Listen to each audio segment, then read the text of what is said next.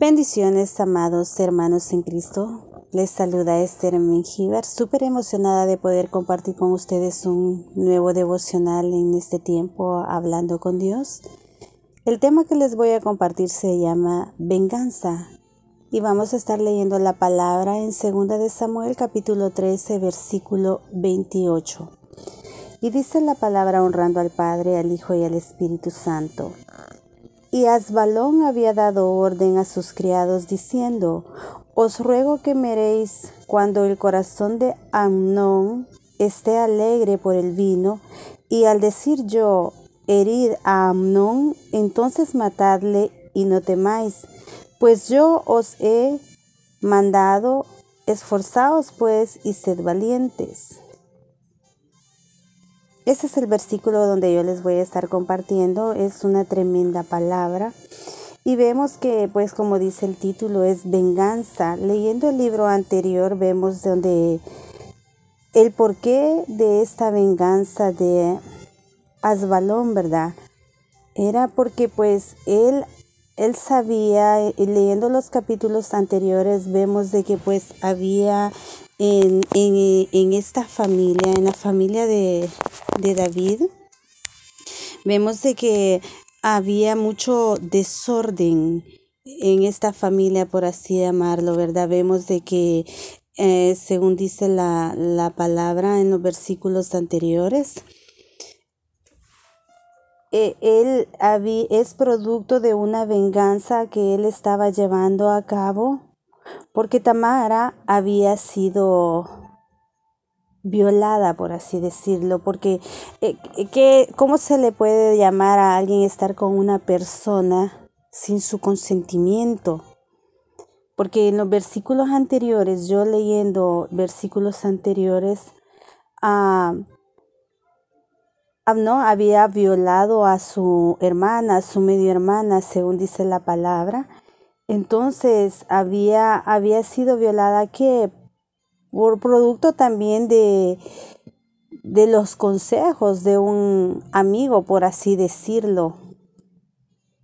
Un amigo que, que, le dice, porque en los capítulos anteriores dice que él le, le dice qué hacer para poder llegar a, Tamara. Tamara era una mujer, una joven, no era mujer, era una joven, era una joven virgen, según dice la palabra.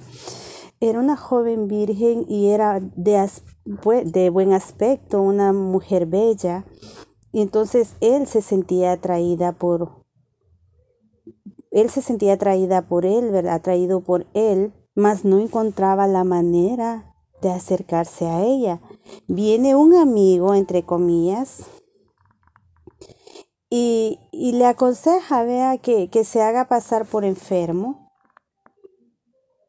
y, que sea para, para poder atraer la atención de ella. Entonces, ¿qué hace él? Finge una enfermedad. Para llevarlos un poco a la historia, según pues yo he estado leyendo, entonces fingió él estar en cama y todo eso para acercar a, la joven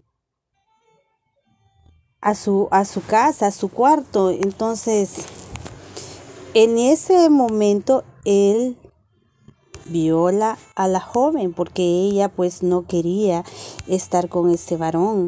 Pero eh, eh, eh, este, este, este hombre se dejó guiar por lo que un amigo le hizo, le hizo ver. Entonces vemos lo que nosotros como familia tenemos de, de, de tener cuidado de quién dejamos entrar a nuestras casas. Nosotros que tenemos, lo hablo en el secular, lo hablo como ejemplo, como madre si tenemos nuestras hijas, déjeme darle un amigable y maternal, digo, consejo a todas ustedes, jovencitas que me pueden estar escuchando. Yo tengo mis hijas, tengo dos hijas, una de 19 años ya, la de que está comenzando 11 y el varón de, de 24 pero pues es una gran responsabilidad como madres que tenemos como padres.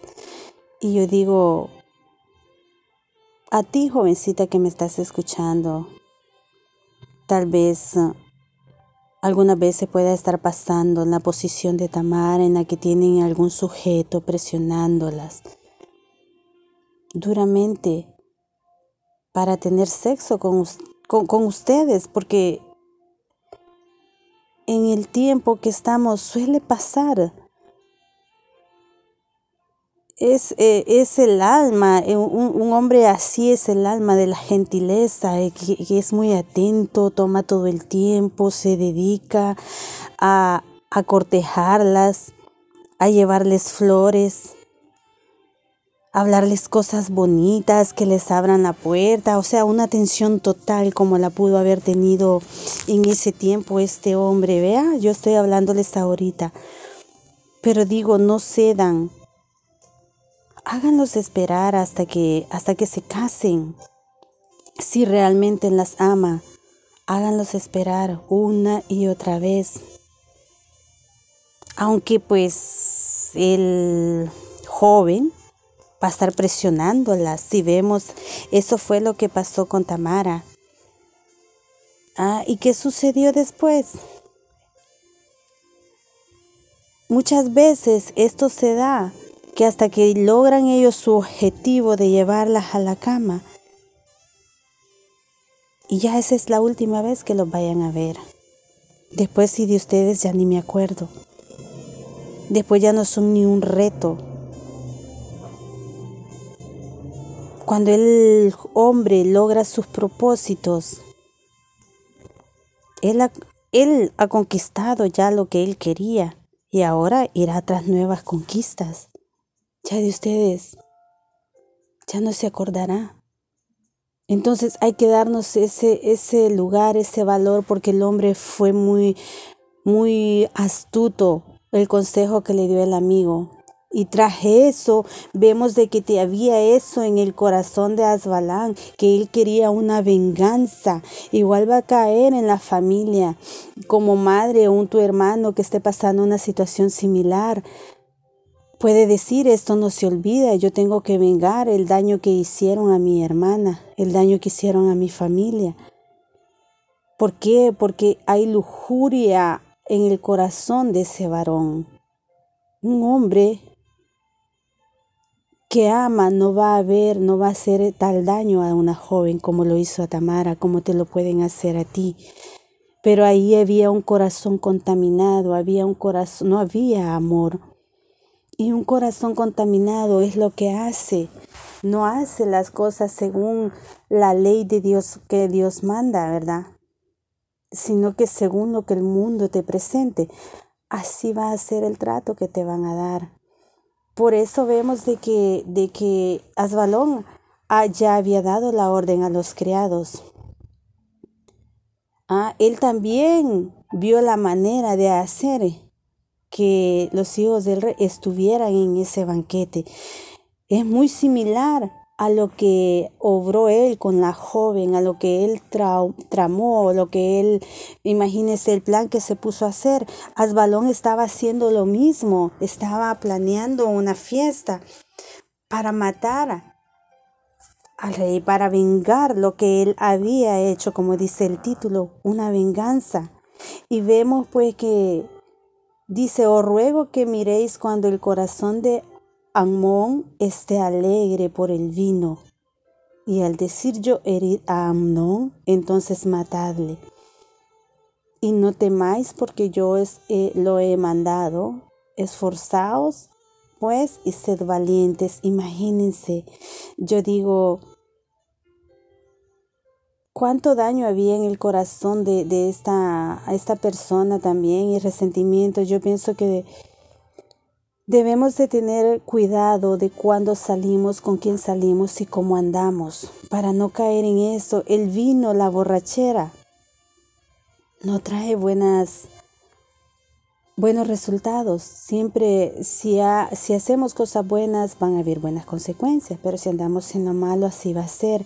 Entonces, de nuestras acciones, de lo que hagamos nosotros, vamos a cosechar en el mañana, de lo que nosotros hagamos, porque eso es lo que nosotros tenemos que sembrar y, poner valores en nuestras jóvenes, en nuestras familias, hablarles y poner esos valores de, de respeto como hermanos, como familias, hablarles y, y lo que vamos a sembrar ahorita es lo que vamos a cosechar en el futuro. Según la palabra, ya habían pasado a tiempo. Cuando Asbalón todavía él no había olvidado lo que había pasado. Entonces, ah, cuando llegan ante David a contarle de que él había muerto, él se sentía culpable por la muerte. Porque también los rumores siempre que ah, que pasa algo. Siempre en nuestro vecindario, en nuestro lugar, siempre hay rumores. Por pequeñas que sean las cosas, siempre nos vamos a estar enterando. Por eso Dios nos habla a tiempo de que podamos hablar con nuestras hijas y que inculquemos esos valores, esos principios, pero sobre todo limpiemos nuestro corazón. Limpiemos los varones si tenemos hijos varones, hablarles del respeto hacia nuestras hacia las mujeres y la mujer, las que tenemos hembritas, hablarles de cómo guardarse, de cómo cuidar su cuerpo. Nuestro cuerpo es un templo y debemos de cuidarlo y santificarlo para esa persona indicada que el Señor nos va a poner en nuestro camino. Amén. Es un bonito tema, aunque la palabra pues venganza es fuerte como les digo, pero hay que cuidarnos, hay que cuidar nuestro corazón y no caer en esta lucha de, estar llevando venganza por nosotros, como yo les vengo compartiendo a ustedes, de, de cómo Dios es el que se encarga de nosotros cuando, claro, nosotros depositamos toda nuestra confianza en Él. Nosotros sabemos que Él es quien pelea nuestras batallas, como yo le he venido diciendo, pero también nosotros tenemos que cuidar de cómo está nuestro corazón delante de Él. Nuestro espíritu, nuestro espíritu tiene que ser el espíritu del Espíritu Santo en nuestro corazón, que nuestra alma no se contamine, que nuestros pensamientos sean pensamientos de bien y no de mal, como así los tiene nuestro Padre para nosotros, para que nuestras decisiones que vayamos a tomar a futuro sean tomadas bajo la guianza del Espíritu Santo de Dios. Amén.